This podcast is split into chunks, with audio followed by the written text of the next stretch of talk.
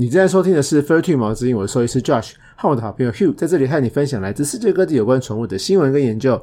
新手爸妈也别担心，我们也会介绍一些狗猫饲养上大家常碰到的问题哦。一起来听听挪威野生海象 Freya 的故事。猫咪亲不亲人，原来跟荷尔蒙有关系。网络传言。异色瞳的猫都是耳聋跟瞎子，是真的吗？最后来认识石狮子的原型北京犬吧。如果你对上面的话题有兴趣的话，就跟着我们一起听下去吧。喜欢我们的节目，记得订阅。如果任何问题，欢迎到我们的粉丝专业及 IG 搜寻毛之音，在你收听的平台留下评价及留言，我们会挑选适合的话题，在之后的 Q&A 时间为大家解说哦。本集节目由毛迷 Amy 赞助直播，谢谢你持续的赞助我们。我们决定把我们的创始单元新闻频道暂时由你来做呃冠名赞助，希望其他的粉丝也可以加入这个行列。把这个呃，Amy 的宝座夺下，谢谢大家，谢谢谢谢 Amy。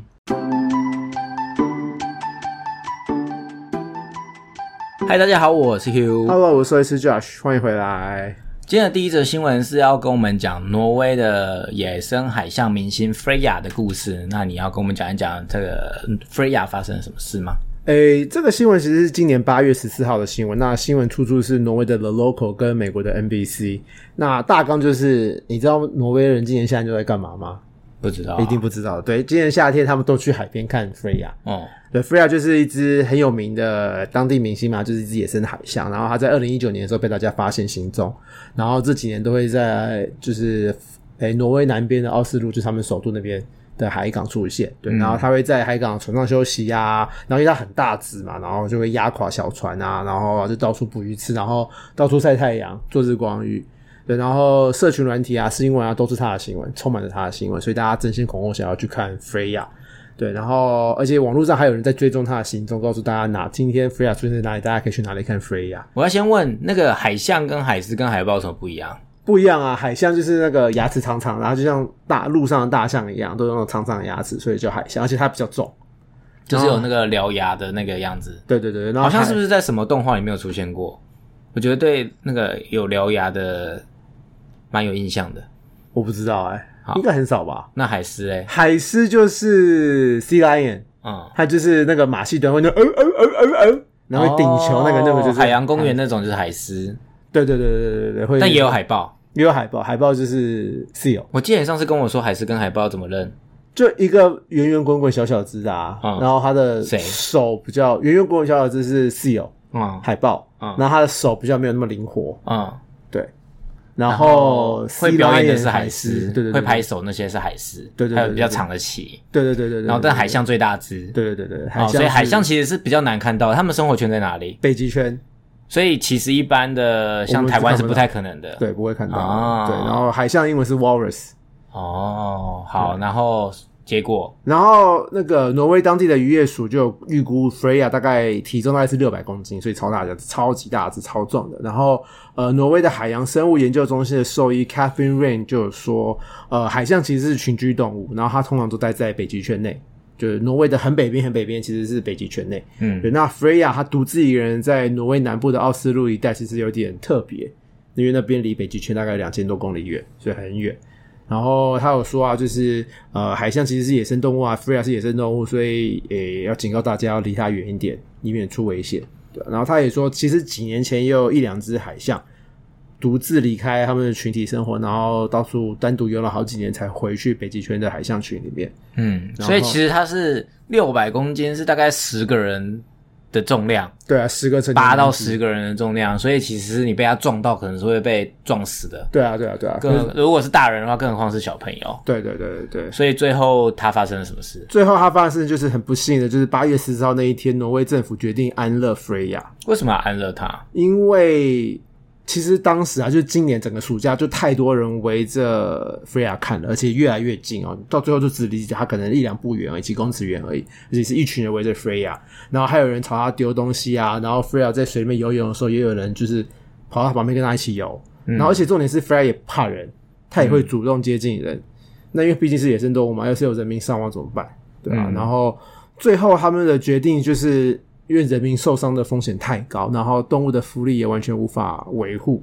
但是没有更好的决定吗？他们没有动物园吗？他们有，因为它是野生动物啊，不可能把它关在动物园啊。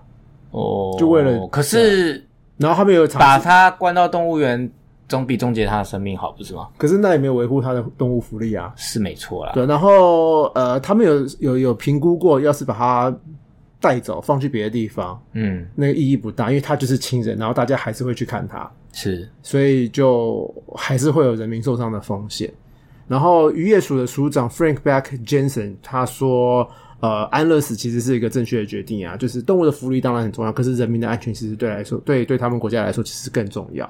然后而且他们在决定安乐死之前啊，其实要警告民众不要靠近 Freya。这个这个方法是绝对没用的、啊，对啊，对啊，对啊，因为就是可爱，所以大家就想要靠近他嘛。对啊。然后挪威的总理 Jonas Gahr Store 也有说，他其实是支持这个安乐死的决定的。那挪威当地也其实是蛮生气的啊，就是他们大部分大部分都还蛮反对政府这个决策，为什么要为了人民，就是为什么要安乐死 Freya，、嗯对啊。然后也有人说应该要去开发那些太接近的人，对，可是根本就根本就做不到，就像你讲的、啊，嗯，对啊。然后野生动物因为人类的举动而失去生命，真的是我其实是比较就是跟一般民众一样，想说为什么感觉听起来为什么是就是去安乐来解决这件事？为什么不是想办法让他过更好的生活。更好的生活？但是就像你说，我刚刚说送动物园，你说好像也不可行。那所以刚刚你讲的都是什么渔业署署长或总理，可是他们都不是动物专业，那有动物专家说什么？有啊，有一个动物专家，他就是有跳出来说，呃，这个动物学家叫做 Pre Espenfield，他是说，呃，一只海象的死亡其实不会对整个族群造成呃很严重的损伤，对，但是 Freya 是不小心推了一个小孩一下，或是不小心撞到游泳的游客一下，它其实会对人体造成很大的一个伤亡。嗯，对啊，而且夏天就是要去海边啊，你突然叫大家不要去海边玩，而且又是一个观光圣地奥斯陆那一带的海边，嗯很难做到，而且又有野生动物可以看，大家一定会疯狂地想要看野生动物啊。嗯，所以真的就你讲的，不可能去禁止大家做这件事情，所以有人类伤亡其实是迟早的。然后这个动物学家就是说，因为人类伤亡是迟早的，所以 Freya 被安乐死，老实说也是迟早的。因为如果发生事情，它终究还是会被被安乐，就是对。大家假如真的有人群情受伤。激愤，说为什么不提早做这件事情。之类的，如果不提早保护人像也是两难啦。对啊，那可是我印象中，我以前去美国圣地亚哥的时候，那边也是一堆的海狮啊。那为什么他们就没有这个问题？有诶、最近有这个问题诶、其实以前啦，以前他们那边海狮虽然多，可是大部分人都会离海狮很远。嗯去看海狮。嗯，可是今年，尤其是今年，大家离海狮非常非常近，近到就是伸手就可以摸到海狮的距离。是对，然后今年就有发生过，因为他们太靠近海狮了，然后就被海狮追的画面，是没有人受伤，没有人伤亡啦，可是就是还蛮恐怖的，而且它可是他在好几海里，怎么被追？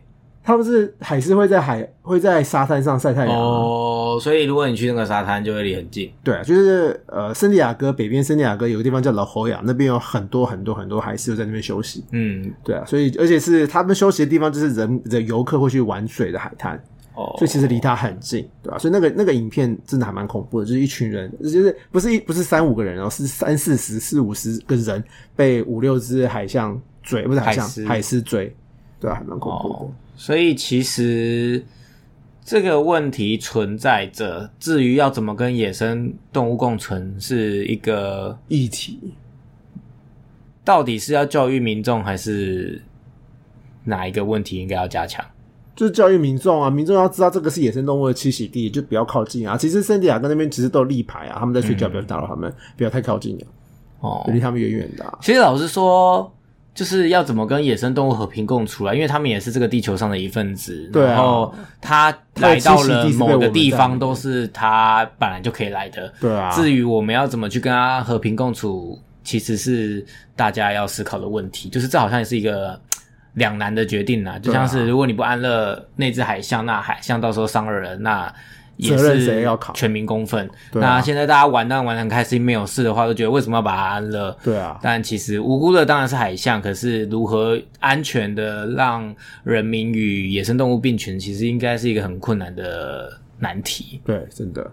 之前美国也有发生一个类似的议题，就是在二零一六年，美国俄亥俄州一个辛辛那提动物园，有一个三岁的小朋友，他爬进大猩猩的围栏里面去，然后有一只大猩猩 Heronby，他就跑去看那个小朋友，然后好像有拉他的脚吧，啊然后 Heronby 最后就被管理员枪杀了。好衰的大猩猩哦！对，所以这个这个反应在当时二零一六年的时候，其实也是非常非常两极。有一派人就是非常支持要猎杀，就是要把嗯 Harry 比枪杀是正确的；有一派人就是非常不支持，就是为什么要枪杀？可是这也是两难呐、因为今天如果他没有枪杀，然后他伤了那个小孩怎么办？那动物园就管理疏失。那重点是为什么三岁小孩会爬进大猩猩的围栏？这才是奇怪的问题，就是家长有没有顾，或者是这个防范措施哪里出了漏洞？对啊，所以就是可怜的还都还是动物啊，因为在人类的社会就是要保护人类，所以这就是一个无法避免的问题。所以就是大家就是要好好的、呃管好自己，管好自己的身边的人，这样子。对好，我们今天第二则新闻，你是要告诉我们猫咪亲不亲人，其实可能跟荷尔蒙有关系，是吗？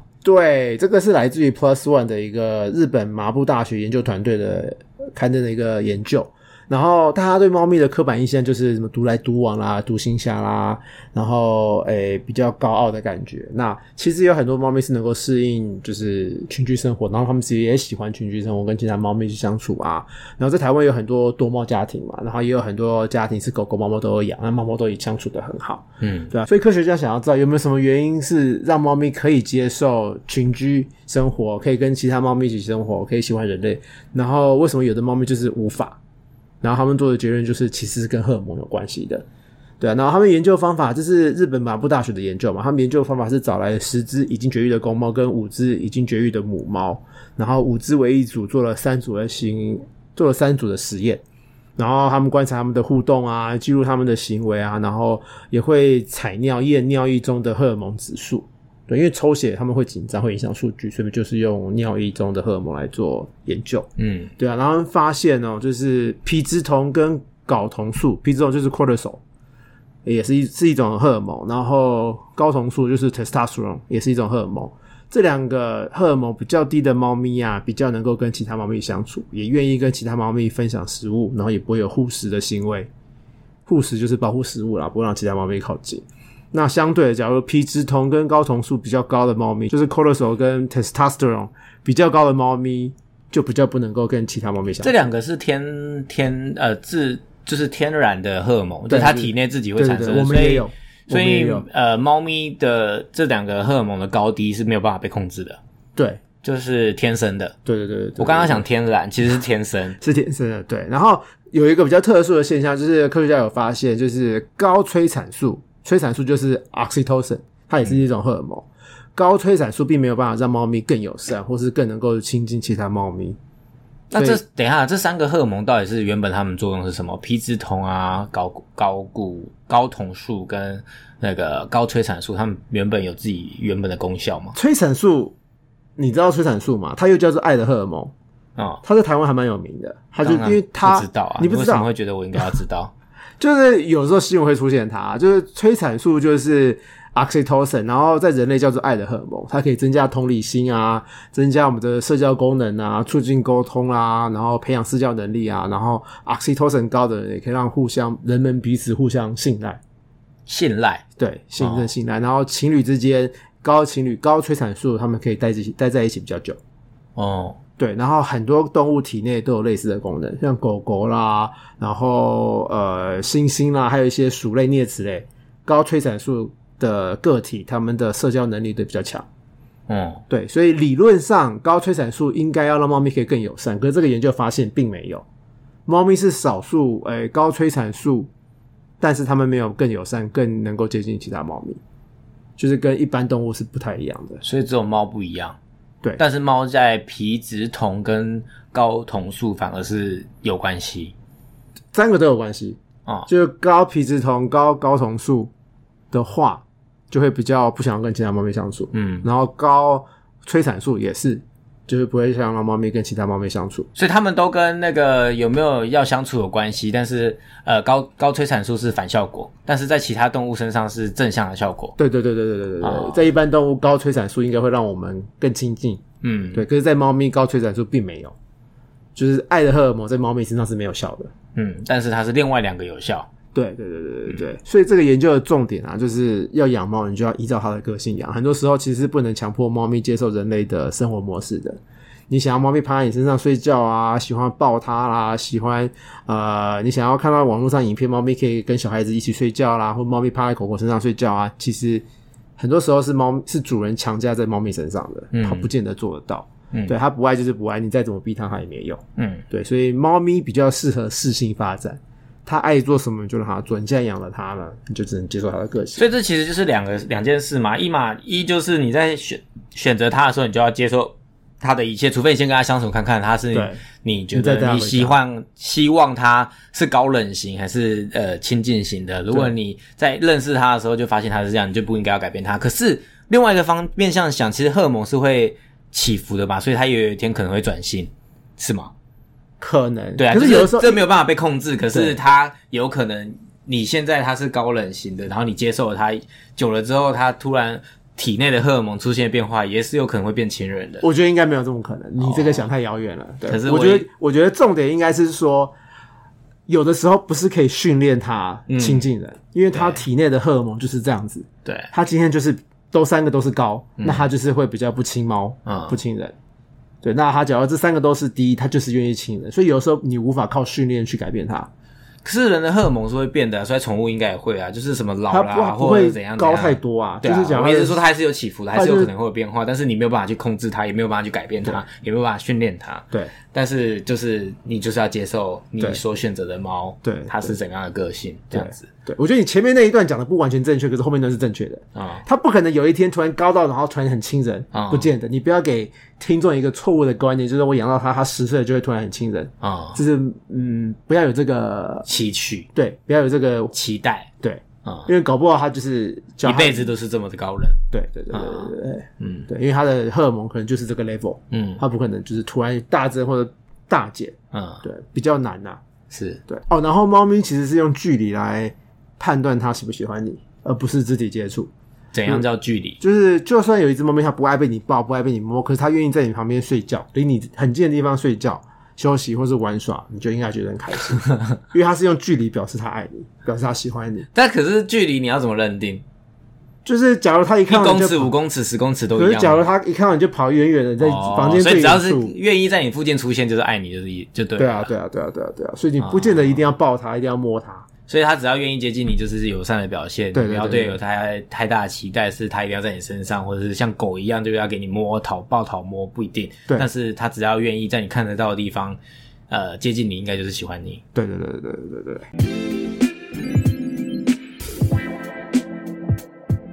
今天的 Q&A 时间是有人问你的问题，对，什么问题？呃，是另外一个 podcaster 啦，插完针说他们问我们的问题，那他是问说，异色瞳的猫都是耳聋或是瞎眼的吗？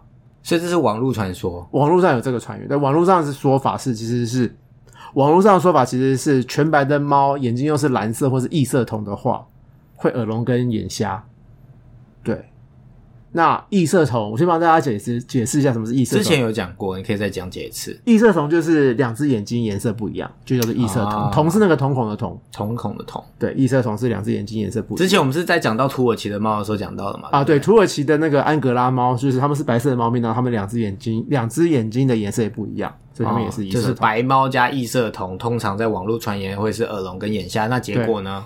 结果其实是我要先来讲蓝眼白猫好了，因为有的有的网络传言是蓝眼白猫也是耳聋又眼瞎，嗯，对，那其实蓝眼白猫它们的眼睛并没有比其他猫咪更容易眼瞎，不管是先天还是后天，嗯，并没有这件事情。但是耳朵又是另外一件事情了，白猫天生就比较有可能耳聋。然后几率是大概是十七到二十二 percent，两成的几率，对，蛮高的耶，对。十只就两只哎，对，那假如今天它是白包，然后它有一只眼睛是蓝色的话，那耳聋的几率会增加，大概四十 percent。哇，快一半了，对，然后假如它今天是白猫，然后两只眼睛都是蓝色的话，那耳聋几率更高，大概六十五到八十五 percent，几乎全中啦，是没有权重啦，就是八成，六层就只。一两成不是哎，对，然后有的时候不一定是双耳耳聋，有时候是单耳耳聋。哦，对，所以单耳耳聋其实很难判断它有耳聋。但是白猫蓝眼感觉就很梦幻啊，对啊，所以可是它就你就是必须接受它听不到你在讲什么，对，而且如果它是白猫，然后是单眼蓝眼的话，然后它又单耳耳聋的话，通常会是同一边，就蓝眼的那一边。哦反正这就是一个基因问题就对了，耳聋，呃，就是基因带来的相关联的变化？对，你要听吗？我我稍微研究这件事情。太复杂就算了。诶你知道黑色黑色素嗯 melanocyte，、它是一个黑色的一个细胞，黑色素细胞。嗯白猫它的基因会压抑这个黑色素色素黑素细胞。嗯对，那我们的内耳就是专门掌控听觉的这个呃器官，嗯在内耳处，然后它有很多黑素细胞。嗯。对，那这个黑素细胞可以让我们听到东西。哦，所以因为它是白猫，所以它的对被它压抑抑制了。对对，白色这个基因会压抑 melanocyte，就是黑素细胞，哦然后它在内耳就不会被表现出来，哦然后它就无法听。哦，对，就是跟基因有关系，然后也跟一些细胞的显现有关系。所以你这边指的白猫是纯白的吗？纯白的要如果纯白，带点花色，就可能不是这样子判断了。对，要它这个一定要讲纯白的猫。了解，对，然后诶、其实就像我刚刚讲的，单耳聋猫咪其实很难发现，因为它还是主人可能一辈子听得到啊对啊，主人可能一辈子不知道它耳聋。那全耳耳聋的猫咪其实也可以活得很开心啊，但是有一些小细节，主人可能要注意一下，就是因为他们听不到危险靠近了，所以千万不要让他们去户外，嗯千万千万千万不要。然后也不要吓猫咪，什么叫吓？猫咪？就是你突然从后面摸它一下啦，或者拿东西，就是突然所以它吓它一直受惊。对啊，对啊，对啊，对啊。然后也尽量不要从后面碰它。你要从后面碰它的话，你可以先跺一下地板，让猫咪感受到震动，哦，就警告它一下。或是猫咪在睡觉的时候，然后它又压到你想拿的东西，或是你想叫它起来，那你可以轻轻碰它躺的地方，反正就是尽量不要吓到它，吓到它它会紧迫嘛。又让它感觉到震动。对，没错，没错，没错。哦，那所以结果你结论是讲蓝眼白猫，但是没有讲到异色瞳啊。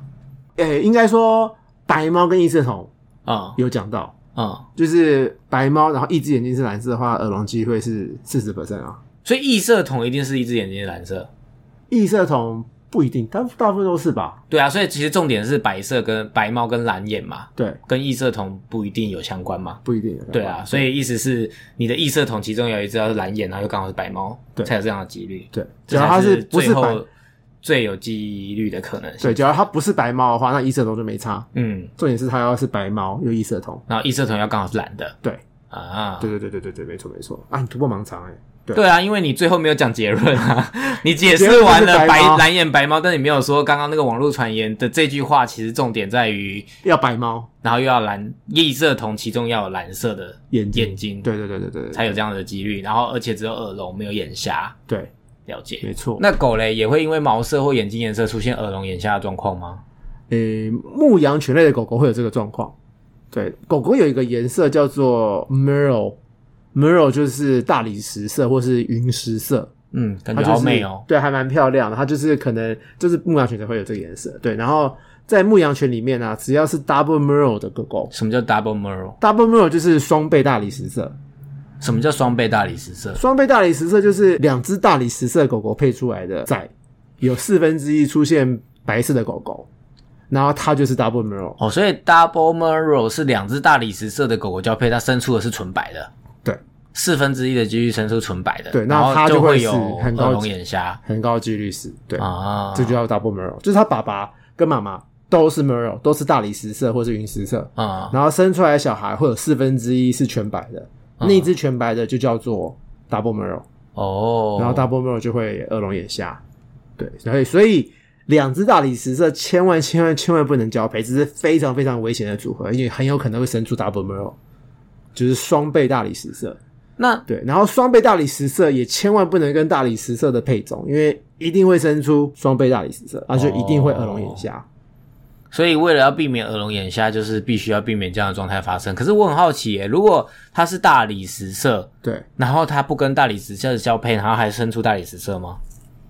会啊，double 呃、大理石色跟大理石色交配有五十 percent 会生出大理石色，可是你有四分之一的几率生出双倍大理石色。那如果要继续有大理石色，但是不要让它耳聋，那你就是大理石色跟一般的颜色交配，那不会混色哦。不会啊，不会啊，因为它基因会会有四分，诶、我忘记几率是多少，可是你要你要配出大理石色，你就必须是大理石色配一般颜色，也就是说，你没有百分之百几率一定会生出大理石色不。会，对，你不要以为我想要百分之百大理石色，就找大理石色加大理石色，可是就反而会造成反效果，有可能会有纯白的耳聋、对，所以耳聋眼瞎。在台湾因为私下繁殖是非法的嘛，所以就是要呃靠业者，因为还有很多是还有很多不需要厂商不懂这个道理，然后就会乱配，嗯，然后就会生出一只双倍大理石色基因。异常的对，我们医院我们医院就有一只狗狗，它就是双倍大理石色啊，就是它听不到也看不到，哦，就很它很开很开心很乖，做什么事都很乖很可爱。但是就是无声的世界。对它就是无声无色的世界，啊，对啊，然后就走路会撞到啊什么什么的。所以就是这个是业者要注意的，就是如果你是就是这样子的厂商，就是千万不要像我一样很呆的以为我为了要大理石色就只能找大只配在一起。理石色，但是其实你的四分之一的几率其实蛮高的。对，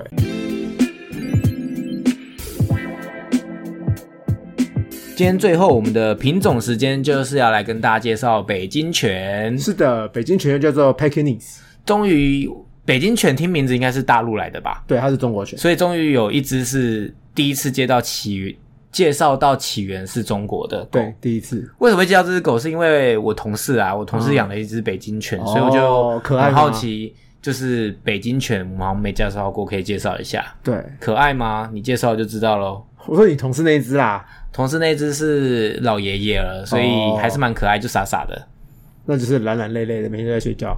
就就是一直在发呆，哦，傻傻的。还 蛮可爱的。，对，好，Anyway，北京犬又叫做狮子犬或是福犬，然后因为中国不产狮子嘛，所以工匠就会用狮子犬的样子，就是北京犬样子去制作石狮子跟醒狮。你讲一次，四十四只石狮子，我就我讲不出来，我觉得我的全部的音都是一样，我不要，很蠢。讲快，你就四十只石狮子。就是全部都一样。哎、所以它长得像狮子吗？就就脸扁扁啊，毛长长的啊，就蓬松蓬松，有一一苗很像啊。哦那可能就是毛蓬松蓬松样子，可能像那个公狮的那个。所以原来我们常看到的石石狮狮子，就是它的原型是北京犬、欸以前啦，以前会用北京犬的去去。去以前没看过狮子的人，对或没有办法碰到狮子的人，就只好用又没有照片，只能对用北京犬来。所以它的历史很久了哦。它是亚洲古代犬的后代，所以它历史其实非常非常悠久。亚洲古代犬是什么？亚洲古代犬，记不记得我们在之前上次在讲那个狗的历史嘛？对对对，有讲到，就是也有五个那就是派系嘛千年前就有了，四万年前。哦，几万年前就有了。对对对对，然后它就是那时候有五个派系血血血缘呐，对，嗯。然后亚洲是其中一个，所以嗯。北京犬是亚洲系的狗狗的后代，啊、对，然后这好几世个世好几世纪以来，只有皇宫贵族会养那个北京犬。然后我跟你讲，中国古代真的很爱扁脸的狗，嗯，你看像什么呃八哥、西施跟北京，这都是大陆来的狗，这都是中国狗，对，哦。都是中国犬，然后都是全部都扁脸。呃全部都扁脸，对，嗯。所以中国人真的很爱扁脸的狗，对，然后呃，因为长得像狮子吗？其他两只因为扁脸没有长得就啊像狮子吗？哎、其实西施也蛮像狮子，就它也其实只是长头发的狮子啊。就跟北京犬一样啊，只是北京犬更蓬松了，它毛更蓬松。啊。然后北京犬是一八六零年，诶、鸦片战争才跑到英国去的。啊然后那时候英法联军闯到紫禁城嘛，咸丰皇帝就跑掉了。嗯然后他姑母留在城内，然后联军闯入的时候他就自杀。嗯然后他在姑母咸丰皇帝的姑母被发现的时候，有五只四只狗，就是北京犬围在他身边，哦所以这五只狗就被联军带去英国了。然后一只还送给当时的维多利亚女王，就是现任女王的奶奶。但是这个是奇人异事，这是这是就是这叫什么民间传说，还是这是真实的故事啊？我可以告诉你，我不知道，但是有好听起来很像是什么什么民间传说。呃电视剧会演的剧情可。是好几个 source 都这样写，好几个我查了哦好几个资料都是这样写，我不知道真的还假的。好，Anyway，然后诶，网络也有说，就是慈禧皇后也有送几只北京犬给美国银行，给美国的银行家，跟当时美国第二十六任总统西奥多·罗斯福的女儿。哦然后清朝大臣李鸿章也有送一对北京犬给一个爱尔兰的医生，感谢他在中国进行那个天花疫苗的接种。所以其实北京犬是贵族犬诶，它被送的人都是有头有脸的人。对啊，被慈禧皇后不是英国女王，就是美国总统，不然就是什么爱尔兰的医生就是都是好人家哎，真好。啊，而且是慈禧皇后送的，跟李鸿章送，都是所以现在养北京狗的，人，你们都要觉得很尊荣啊！你们以前，朝天，你们以前北北京犬的主人都是很厉害的人。对，真的。好，然后北京犬的体型啊，它是小型犬玩具犬嘛，所以小小只的，它体重大概三到六公斤，哦，然后身高大概就十五到二十五公分而已，哦就小的。然后颜色，它颜色还蛮多的啦，最常见就是白色，然后或是白色耳朵有一点点棕色、黄色的感觉，然后还有黄色、棕色的颜色。我同事的就是白色的，全白的嘛，全白的，对啊。然后还有一种是脸黑黑的，然后毛是白色或是黄黄的。脸黑黑的感觉，好好呆哦。北极犬就是一个呆呆的狗啊，我觉得任何扁脸的狗都呆呆的。哦，发发豆也是啊，就是呆呆的。对，那个性来说，他们很爱玩，然后有一点点小固执，然后亲人，但是跟其他相处，跟其他动物相处，普遍来说是还 OK。但是跟小孩相处需要适应一下，而且他不是从小跟小孩长大的话，那会需要适应一下。哦，对，然后他的适应力还不错，然后因为小型犬嘛，所以他的运动需求没有很高，算聪明，可以教技能，但是不是顶尖聪明，大家要心理准备。哦所以如果想要跟小孩子适应。了解要怎么适应的话，可以去看我们听我们之前的集数，其实已经讲过了，所以大家就可以去就是呃研究一下有没有办法让他们跟狗狗呃跟小狗狗跟小孩好好相处。对，对那它有什么红颜薄命的疾病吗？首先短温泉就是都一样嘛，就是呃会有一些呼吸道的问题是比较辛苦的。那还有其他的吗？诶，其他就是他们的眼睛比较突出，然后他们的因为别人短脸狗嘛，短吻狗嘛，所以他们的那个鼻纹也比较短，然后他们眼睑啊有时候无法好好保护眼球，所以他们的角膜很容易受伤。嗯，然后角膜受伤之后，血管会增生，然后就会结痂，然后就导致角膜会有一片黑黑的。嗯很多西施啦、八哥啦、北京犬狮都有类似的状况。嗯对，然后他们因为泪腺又没有很发达，所以他们有时候没有办法滋润自己的眼球，所以真的眼球很容易受伤。那长了结痂之后，他们眼睑、他们的角膜长结痂之后，其实视力就会受到损害，所以看不太到。对啊，然后因为他们脸部皱褶比较多嘛，所以比较容易因为潮湿啊，所以发生一些什么红肿、发炎、感染的状况，所以要帮他擦擦脸。嗯，对，这是务必要做的事情。然后因为它是垂耳狗狗，所以它的耳朵比较容易因为潮湿会感染一些细菌感染啊。但垂耳狗那么多都有对，只要是垂耳狗都会有这个问题啊，像那个米格鲁也是、哦，都会有这个状况。